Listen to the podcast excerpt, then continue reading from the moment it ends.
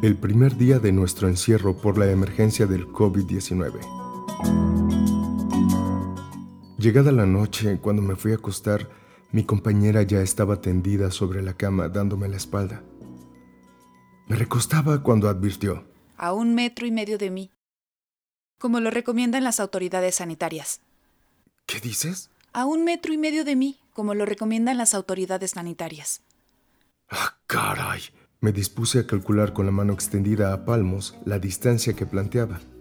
El metro y medio daba justamente en el borde de la cama. Por lo medido, quería que me quedara a dormir en el aire. Me defendí. No da para metro y medio. ¿No querrás que duerma en el suelo, sí? No, pero puedes dormir en el sofá de la sala, por seguridad de ambos y de los hijos. Mm. Fui a la sala soñoliento, con sábana en mano, y al disponerme a colocarla sobre el sofá, ahí estaba. Bati, el dogo argentino consentido de mis hijos, que me enseñó sus colmillos de singular quijada gruñendo. Para quien no lo sepa, apenas nace uno de estos perros y casi con los ojos cerrados buscan un sofá para descansar los muy perros.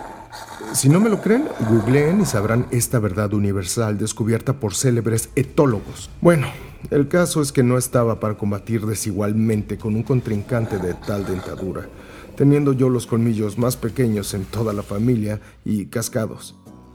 Así que avancé dos pasos para recostarme en un mullido sillón floreado que está junto al sofá. Tendí la sábana, me envolví el cuerpo y extendí las piernas para recargarlas en un brazo del sofá. El bati volvió a gruñir, esta vez con más fuerza y amenazador. La verdad es que me intimidó, pues yo no sabría caminar a falta de algunos dedos. Dormí a pedazos, como los de un cristal de auto que rompen a martillazos como pude. Eso fue lo más relevante del primer día y de la primera maldita noche de nuestro encierro.